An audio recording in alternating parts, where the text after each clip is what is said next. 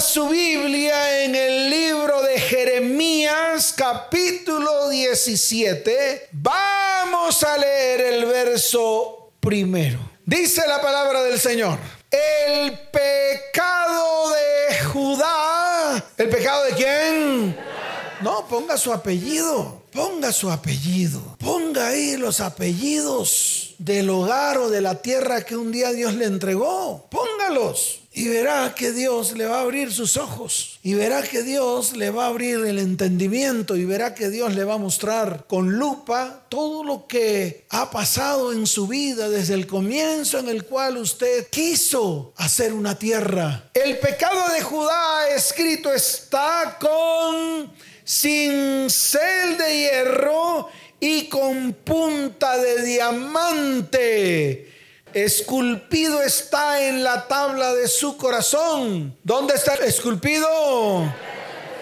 Y en los cuernos de sus altares. Mientras sus hijos se acuerdan de sus altares y de sus imágenes de acera que están junto a los árboles frondosos y en los collados altos, sobre las montañas y sobre el campo, todos tus tesoros, todos tus qué, entregaré al pillaje por el pecado de tus lugares altos en todo tu territorio. Y mire lo que dice el verso 4, y perderás la heredad que yo te di, y te haré servir a tus enemigos en tierra que no conociste, porque fuego habéis encendido en mi furor, que para siempre arderá. Ahí está el resumen de todo lo que se ha hablado en este día. Está en esos cuatro versículos. Y por esta razón nosotros tenemos que tomar decisiones. ¿Tenemos que tomar qué? Decisiones. Y hoy es el día de tomarlas. Hoy es el día en el cual nos vamos a parar firmes. Y hoy es el día en el cual vamos a desarraigar todo el pecado que está grabado, que está esculpido con cincel de hierro y punta de diamante. ¿Está esculpido con qué? ¿Y punta de qué? Levante su mano derecha, porque es lo primero que tenemos que reconocer. Si no reconocemos, no va a pasar nada. Seguiremos siendo erguidos, seguiremos siendo altivos. Por eso lo primero que tenemos que hacer es reconocer. Cierre sus ojos y vamos delante de Dios y reconozca en su corazón. Diga, Señor, el pecado de mi familia, de mis apellidos, están grabados, están escritos con cincel de hierro y con punta de diamante. Están esculpidos en la tabla de mi corazón Señor, hoy vengo delante de ti con un corazón abierto, dispuesto para que tú perdones mi pecado y sanes mi dolencia, para que el castigo de mi paz, que es la violencia que yo he introducido, con la cual he contaminado mi tierra, mi casa, mi hogar y mi descendencia. Hoy sea quitada, sea borrada, sea limpiada de mi vida, de mi alma y de mi corazón. Por lo tanto, hoy es el día de mi sanidad Hoy es el día de mi libertad. Hoy es el día en el cual tú sanarás toda llaga, toda herida. Señor, te doy gracias porque hoy es el día en el cual recuperaré mi heredad. No serviré más a mis enemigos que están en mi tierra Señor, y el fuego de tu furor se consumirá. Y tú traerás bendición a mi vida, a mi casa, a mi hogar y a mi descendencia. En el nombre de Jesús. Amén Y amén, dele fuerte ese aplauso al Señor. Fuerte ese aplauso. Escuche bien. La obra que el Señor quiere hacer en nuestras vidas, lo que Él quiere hacer en nuestras vidas, Él lo quiere hacer. Y no necesita de nadie para Él hacerlo. Solamente que tú determines en tu corazón que Él lo haga. Solamente que yo determine en mi corazón que qué. Que Él lo haga. Es lo único que tenemos que colocar delante de Él. La determinación de nuestro corazón. De resto, Él quiere hacerlo. ¿Él qué? y lo quiere hacer porque ya dio una promesa. Es más, con las dos promesas que hoy vamos a leer delante de Dios, ya son tres promesas para este pueblo. Esas promesas son para quienes? Son para usted y para mí. Y estas promesas se van a hacer verdad en medio de nuestra vida, casa, hogar y descendencia. ¿Cuántos dicen amén? Pero, ¿cómo? Dígalo fuerte, ¿cómo? Pero tenemos que tomar decisiones. Pero tenemos que levantarnos firmes. Pero tenemos que permitir que Él comience esa obra. Mire, en el libro de los Salmos, capítulo 127, verso primero, dice lo siguiente: Si Jehová no edifica la casa, ¿sí qué? Dígalo fuerte, ¿sí qué? Si Él no edifica la casa, en vano, como dice, en vano está usted y estoy yo. En vano están los edificadores, en vano está su dinero, en vano están sus anhelos, en vano están sus sueños y en vano están sus deseos. Por eso debemos permitir hoy, a partir de hoy, que Él comience a edificar completamente toda nuestra casa, en todas las áreas, en cuántas, dígalo fuerte, en cuántas, en todas área física, área emocional, área sexual, área económica y área espiritual. En todas las áreas, pero se lo tenemos que permitir. Tenemos que hoy renunciar. Tenemos que hoy ir delante de Él. Tenemos que llegar a la cruz. Tenemos que mirar el sacrificio. Tenemos que ver, escuche bien, las promesas que Él dejó escrita a través del profeta Isaías, que todas se cumplieron miles de años después. Por eso es importante la cruz. ¿Es importante que sin el sacrificio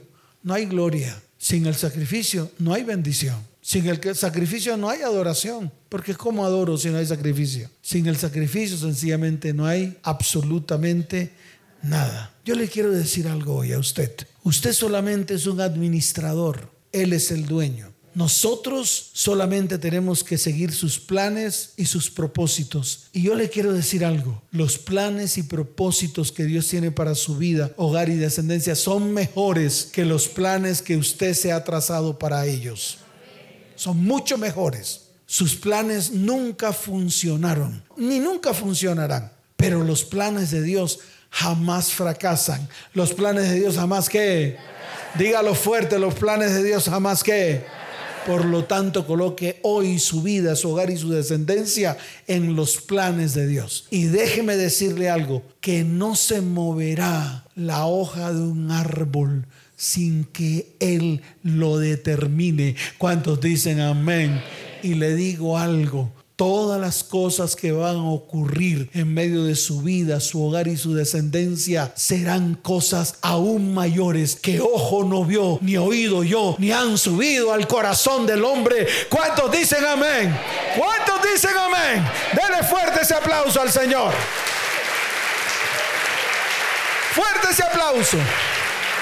Por eso cuando usted y yo pretendemos por nosotros mismos, nuestro trabajo va a ser en vano. Cuando yo quise restaurar el corazón de mi esposa y el corazón de mi hogar, todo lo que hice fue en vano. Las flores de Don Eloy fueron en vano. Las serenatas de los mariachis de Cristo fueron en vano. Las palabras bonitas fueron en vano. El dinero que yo ofrecí fueron en vano. Todo fue en vano. Lo quise hacer con mi músculo. Pensé que tenía músculo para hacerlo.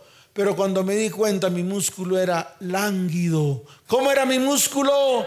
Era lánguido. No tenía fuerza para llevar a cabo la tarea. Y entonces tomé la decisión. ¿Qué hice?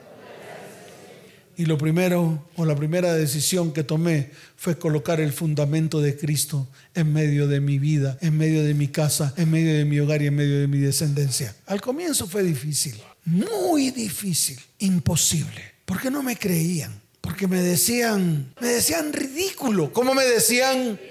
Ridículo. ¿Y qué hacía yo? Simplemente agachaba la cabeza y decía, ciertamente soy un ridículo. Empecé a fundamentar mi casa con los fundamentos del Señor.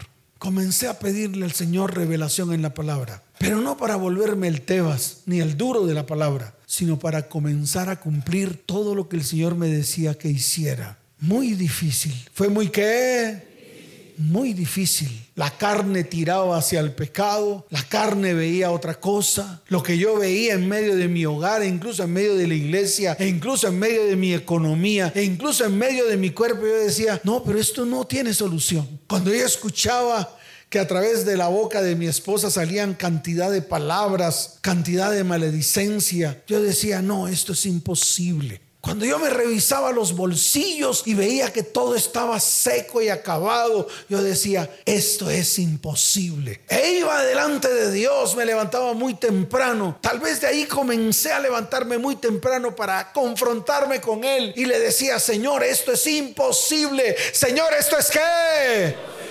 Y Él me decía, en tus fuerzas no lo vas a poder hacer. ¿Cómo me decía el Señor? Dígalo fuerte, ¿cómo me decía el Señor?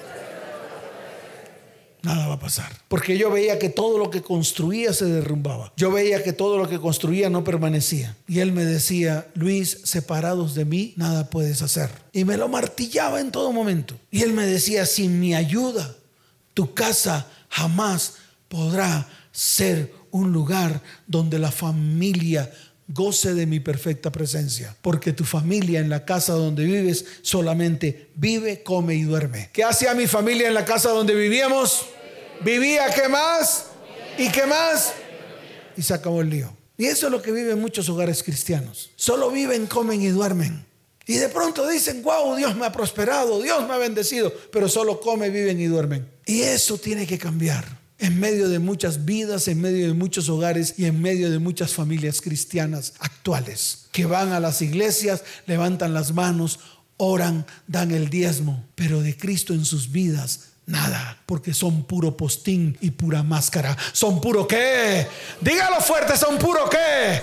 Puro postín y pura máscara. Y así estábamos nosotros, puro postín y pura máscara, porque solamente vivíamos, comíamos y dormíamos pero de la presencia de Dios, del poder mostrar a Dios, nada. ¿Por qué? Porque sencillamente los corazones estaban enfermos. ¿Cómo estaban los corazones? Entonces necesitábamos que Dios metiera su mano para sanar nuestras vidas y nuestros corazones. En otras palabras, para arrancar todo el pecado, toda la maldad, y toda la iniquidad que nosotros habíamos introducido en medio de un hogar, en medio de una tierra que Dios nos entregó para que la cuidáramos y la labráramos. Y nunca cuidamos ni labramos. Al contrario, no la petaqueamos, la destruimos y la dañamos. Entonces fue un proceso largo. Entonces fue un proceso que largo. Tuvimos que entender que un hogar es mucho más allá de vivir, comer y dormir. Trabajar, ganar plata, comer, ir a la letrina, vivir, dormir. Trabajar, coger plata, comer, ir a la, eh, a la letrina, dormir, levantarse, trabajar, ganar dinero, comer, ir a la letrina. Eso es lo que está haciendo usted.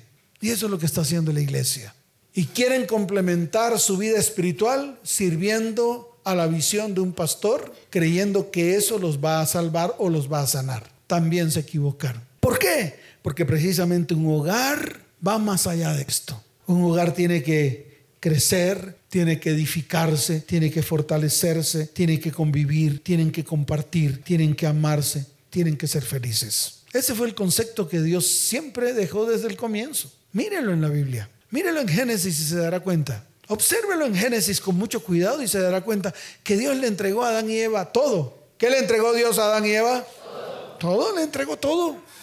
A Adán y Eva no le faltaba nada, le entregó todo árbol frutal, le entregó verduras, le entregó de todo, le entregó animales, les dijo, hagan, aquí pueden hacer lo que quieran, pero, ¿cómo dijo? Pero de aquello que está allá no van a comer. Les puso un límite, les puso un tate quieto y les dijo simplemente, obedezcan. ¿Cómo les dijo Dios?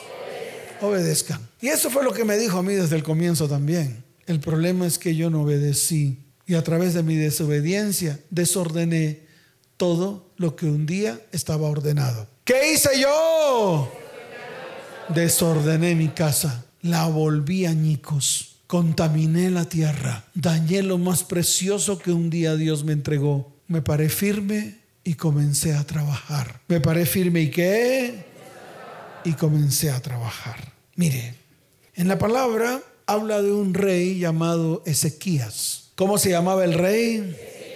El rey Ezequías, eso está en el libro de Segunda de Reyes. Yo quiero que usted vaya allá. En el libro de Segunda de Reyes, capítulo 18, ahí habla precisamente del rey Ezequías. Dice reinado de Ezequías, si usted lo ve en la Biblia. Yo quiero que lo mires y que le pongas la lupa a ese pedazo, a ese trozo de la palabra que está escrito allí. ¿Ya lo está viendo?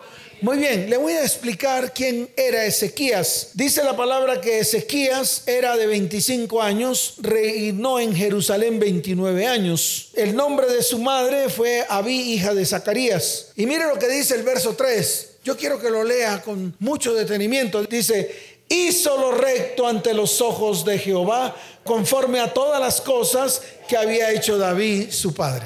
¿Qué nota? ¿Qué nota? Y entonces viene la descripción de todo lo que hizo, que es normalmente lo que nosotros hacemos, describimos qué hemos hecho en nuestras vidas. Algunos han sido buenos trabajadores, algunos han sido qué? Buenos trabajadores como la parejita que vino el sábado pasado. La parejita que vino el sábado pasado, la mujer me dijo, pastor, él es muy buen trabajador. ¿Cómo me dijo la señora? Él es muy buen trabajador. Pastor, Él es bueno. ¿Él es qué? Bueno, así como el rey Ezequías. Muy bueno. Da el dinero, trabaja esforzadamente, aconseja a su mujer, a sus hijos. Es un hombre que le gusta llegar temprano a su trabajo. Esta mujer me decía todas estas cosas. Antes había venido a que la atendiera personalmente y me dijo, pastor, pero hay un problema. Pastor, pero hay un qué hay un problema, hay un pequeño desorden en su vida. Hay un pequeño qué?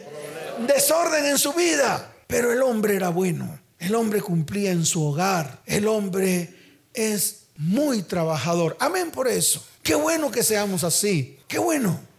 Así como Ezequías. Es más, observe las características de Ezequías o lo que él hizo. Más adelante está escrito. Dice, él quitó los lugares altos. ¿Qué hizo Ezequías? Claro. Dijo, no más idolatría en el pueblo. Comenzó a enseñar al pueblo. ¿Qué comenzó a, hacer con el pueblo? Claro, comenzó a enseñarle al pueblo. Le dijo al pueblo, hay que quitar esos, esos eh, lugares altos. Allá donde se adoran a Baales, a Astarot, a la reina del cielo. Y él lo hizo. Dice la palabra, y quebró las imágenes. ¿Qué hizo con las imágenes? Claro, las quebró. Era un buen gobernante. Era un hombre que creía en Dios. Era un hombre muy devoto. Era un hombre muy qué. Dice la palabra que cortó los símbolos de acera. Cortó los símbolos de qué. E hizo pedazos la serpiente de bronce que había hecho Moisés. Porque hasta entonces le quemaban incienso a los hijos de Israel. Y la llamó Neustán. ¿Cómo la llamó? Neustán, serpiente del demonio. Terrible. Hizo lo recto ante los ojos de Dios. Dios se agradó de él. Es más, está mencionado como uno de los mejores reyes de Judá. Está mencionado como uno de los mejores reyes de quién? Claro, como uno de los mejores. Qué tremendo hombre.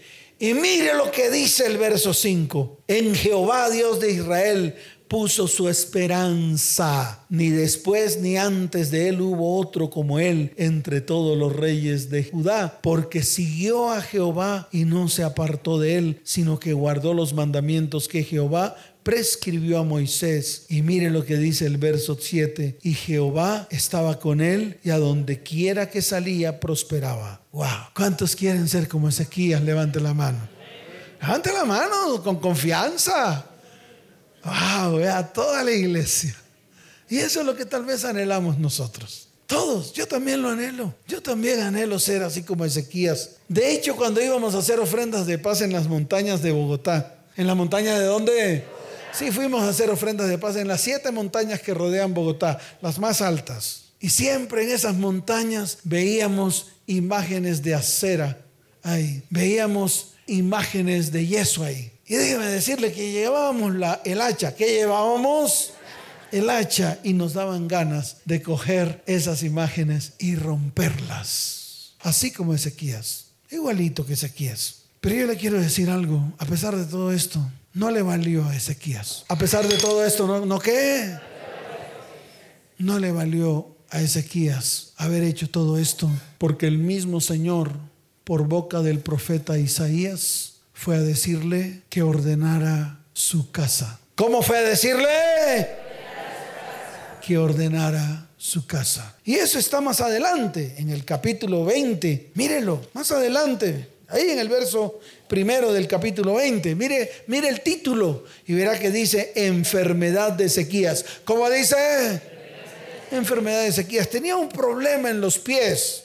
No sé si serían saballones, no sé, no dice, no dice, no dice si fueron hongos, no dice, no dice qué era, no sé si era que mamaba mucho ron por debajo de cuerda, no dice, no dice que si era que sufría de gota, sufría de qué, no dice, no dice, pero dice que tenía una enfermedad en los pies, tenía una enfermedad de los qué, de los pies, entonces no sé, no puedo no puedo determinar qué era porque solamente habla de la enfermedad de los pies sin determinar qué clase de enfermedad tenía y sin determinar cuál era la causa. Pero, ¿cómo dice?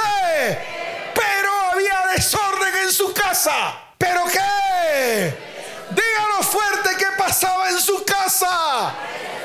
Había desorden en su tierra. Algo pasaba al interior de la casa de Ezequías. Algo pasaba ahí por la cual vino enfermedad en sus pies, por la cual cayó enfermo, por la cual qué, dígalo fuerte, por la cual qué, pasaba algo en Ezequías, a pesar de sus múltiples actividades como rey. A pesar de haber quitado una cantidad de cosas que ante los ojos de Dios eran desagradables. A pesar de que instruyó al pueblo. A pesar de que qué instruyó al pueblo en las cosas de Dios. Había algo que lo hizo caer enfermo. Había algo que trajo enfermedad en sus pies. Había algo en el cual el mismo Señor le dijo a Isaías que fuera donde el rey a darle una advertencia. Y está escrito, dice la palabra, en aquellos días Ezequías cayó enfermo de muerte y vino a él el profeta Isaías, hijo de Amós, y le dijo, Jehová dice así, ordena tu casa porque morirás y no vivirás. Y tal vez esta es la radiografía de muchos que están aquí y muchos que están allá. Algo tenía escondido Ezequías que hacía que su casa estuviese desordenada y que por esa causa iba a morir.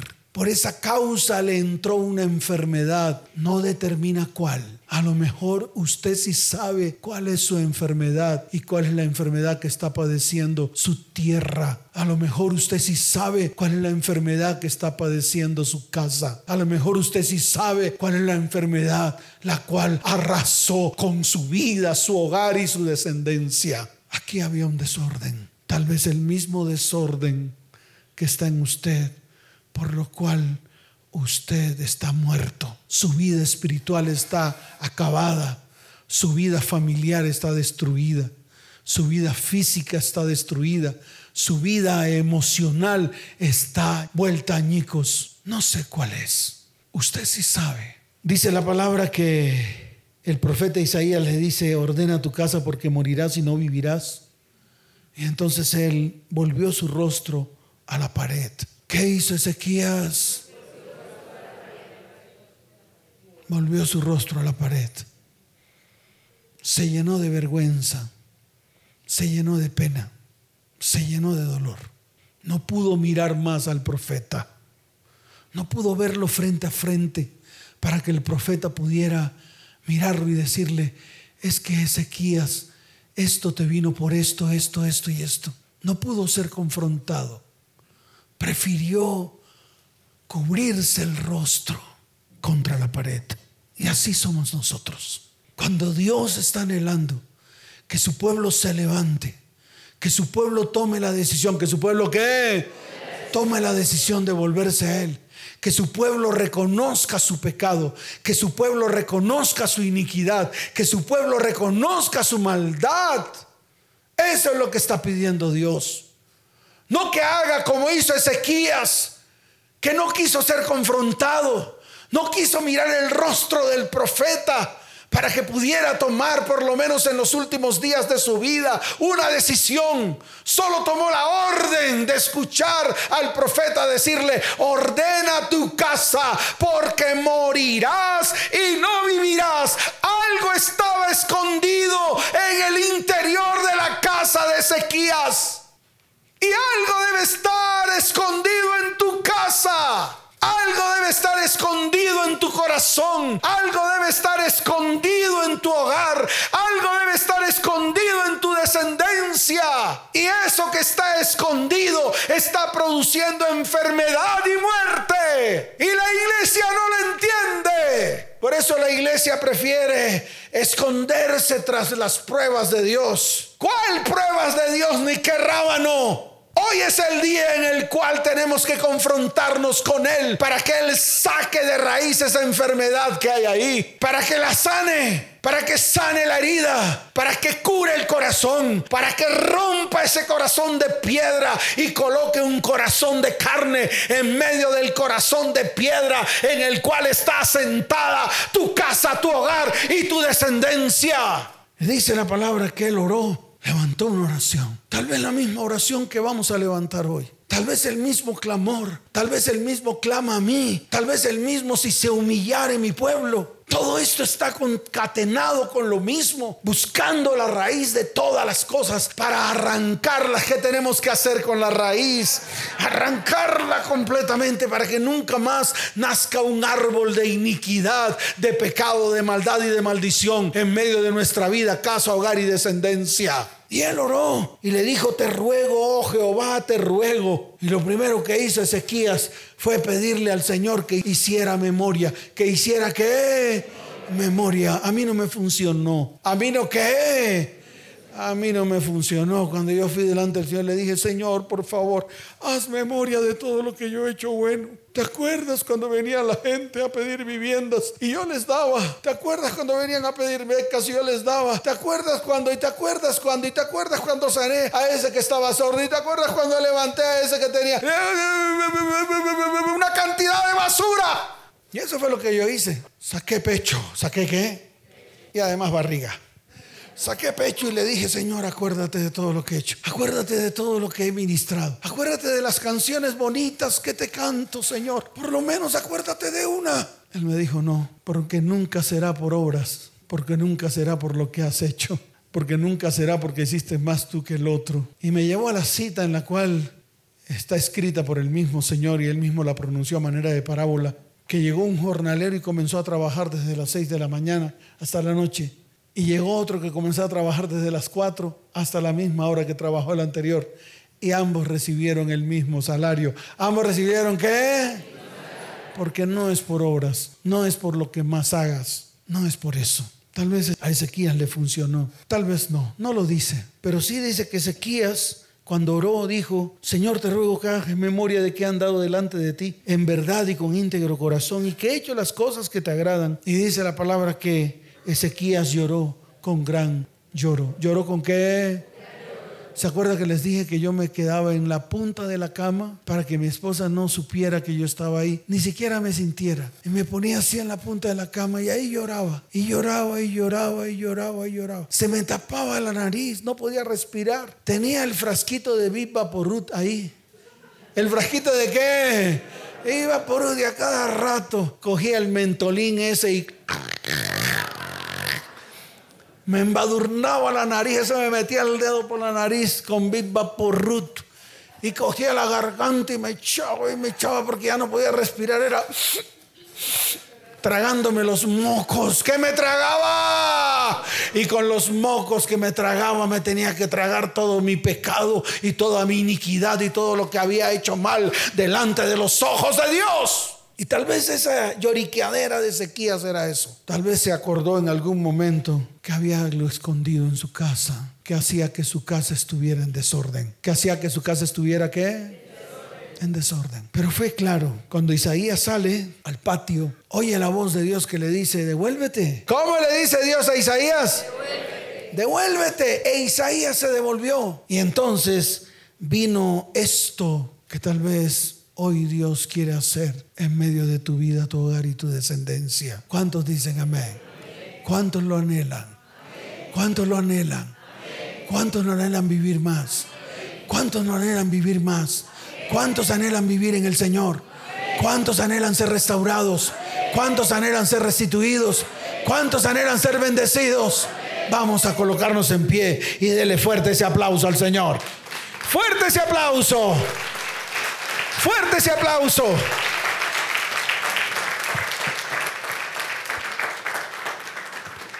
Colócate en pie. Que así como el profeta Isaías recibió la orden de Dios para que se devolviera a la casa de Ezequías, hoy el Señor ha levantado palabra para este pueblo, porque este pueblo vivirá y no morirá. Este pueblo será bendecido y se romperán las maldiciones. Este pueblo será prosperado en todo sentido. ¿Cuántos dicen amén? Eso es lo que va a hacer el Señor. Eso es lo que Él quiere hacer en medio de tu vida, en medio de tu hogar y en medio de tu descendencia. ¿Cuántos dicen amén? Levante su mano derecha, solo la derecha, así, no tan alto, así, así, como diciéndole, Señor, aquí estoy, como diciéndole, Señor, este es mi tiempo, como diciéndole, Señor, ese es el tiempo que tanto he esperado para que tú comiences a restaurar, a restituir mi casa, mi hogar, mi familia, mi descendencia. Señor, trae la cura. Dígale, Señor, trae la cura. Que así como a Ezequías, a través del profeta Isaías, dígalo fuerte, así como a Ezequías, a través del profeta Isaías, tú le dijiste, que tomara masa de higos y que la pusiera sobre su llaga y se sanó. Yo quiero que hoy, Señor, desciendas en medio de mi vida, en medio de mi hogar y en medio de mi familia. Señor, dame la oportunidad de vivir, dame la oportunidad de restaurar, dame la oportunidad de restituir. Señor, sana mi casa. Señor, sana mi hogar. Señor, sana mi familia. Señor, añade, di añade, añade, añade años de vida, años de vida, vida abundante en medio de mi casa, en medio de mi hogar. Dígalo fuerte, en medio de mi hogar. Señor, añade vida a mi descendencia, añade vida para que ellos, para que ellos muestren que tú estás en medio de nuestra casa, en medio de nuestro hogar y en medio de nuestra familia. Señor, trae vida, trae vida y trae vida abundante a mi casa, a mi hogar y a mi descendencia. En el nombre de Jesús, Señor, te doy gracias. Amén y amén. Dele fuerte ese aplauso al Señor.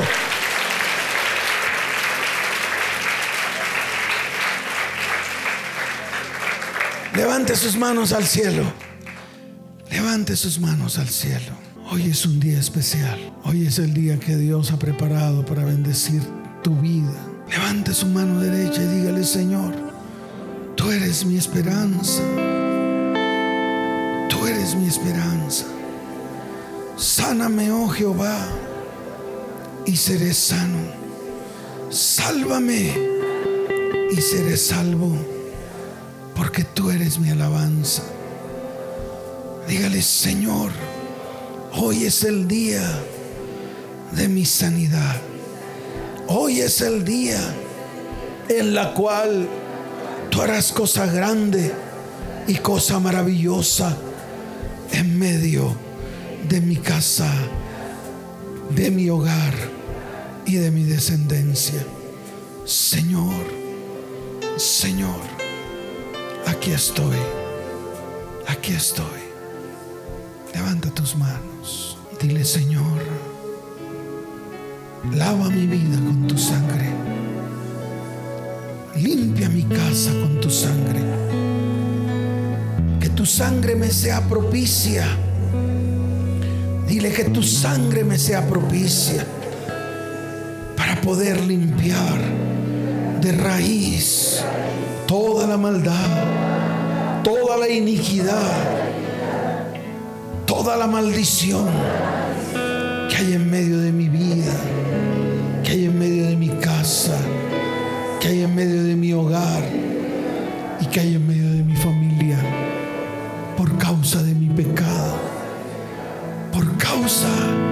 de haber introducido pecado maldición a mi vida, a mi hogar y a mi descendencia. Señor, aquí estoy. Levante sus manos. Y así dice el Señor. Y santificaré mi nombre en medio de vosotros.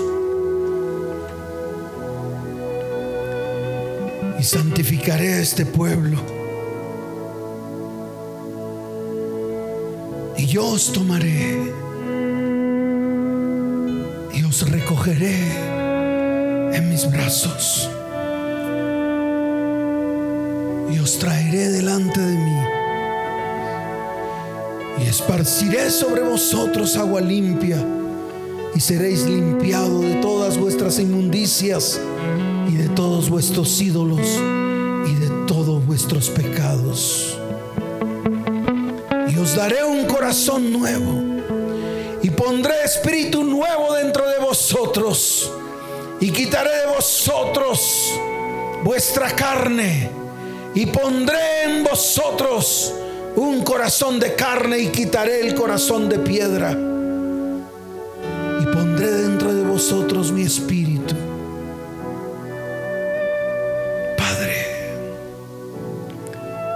el día del cumplimiento de esa promesa. Derrama tu espíritu en medio de este pueblo que tanto ha anhelado la sanidad, que tanto ha anhelado la bendición, que tanto ha anhelado estos tiempos preciosos. Hoy se cumple en los cielos lo que dijo el Señor en el libro de Job capítulo 5. Levante sus manos y dígale, Señor, de seis tribulaciones me librará el Señor y en la séptima no me tocará el mal. En el hambre me salvará de la muerte, me salvará del poder de la espada en la guerra del azote de la lengua seré encubierto.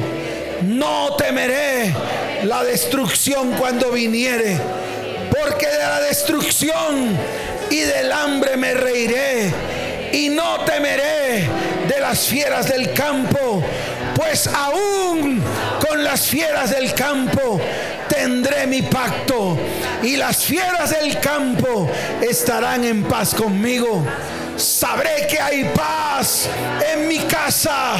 Visitaré mi casa y nada me faltará.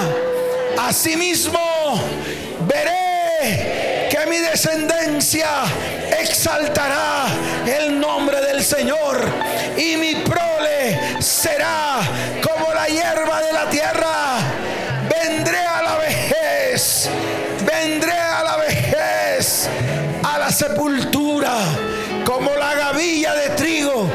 se recoge a su tiempo.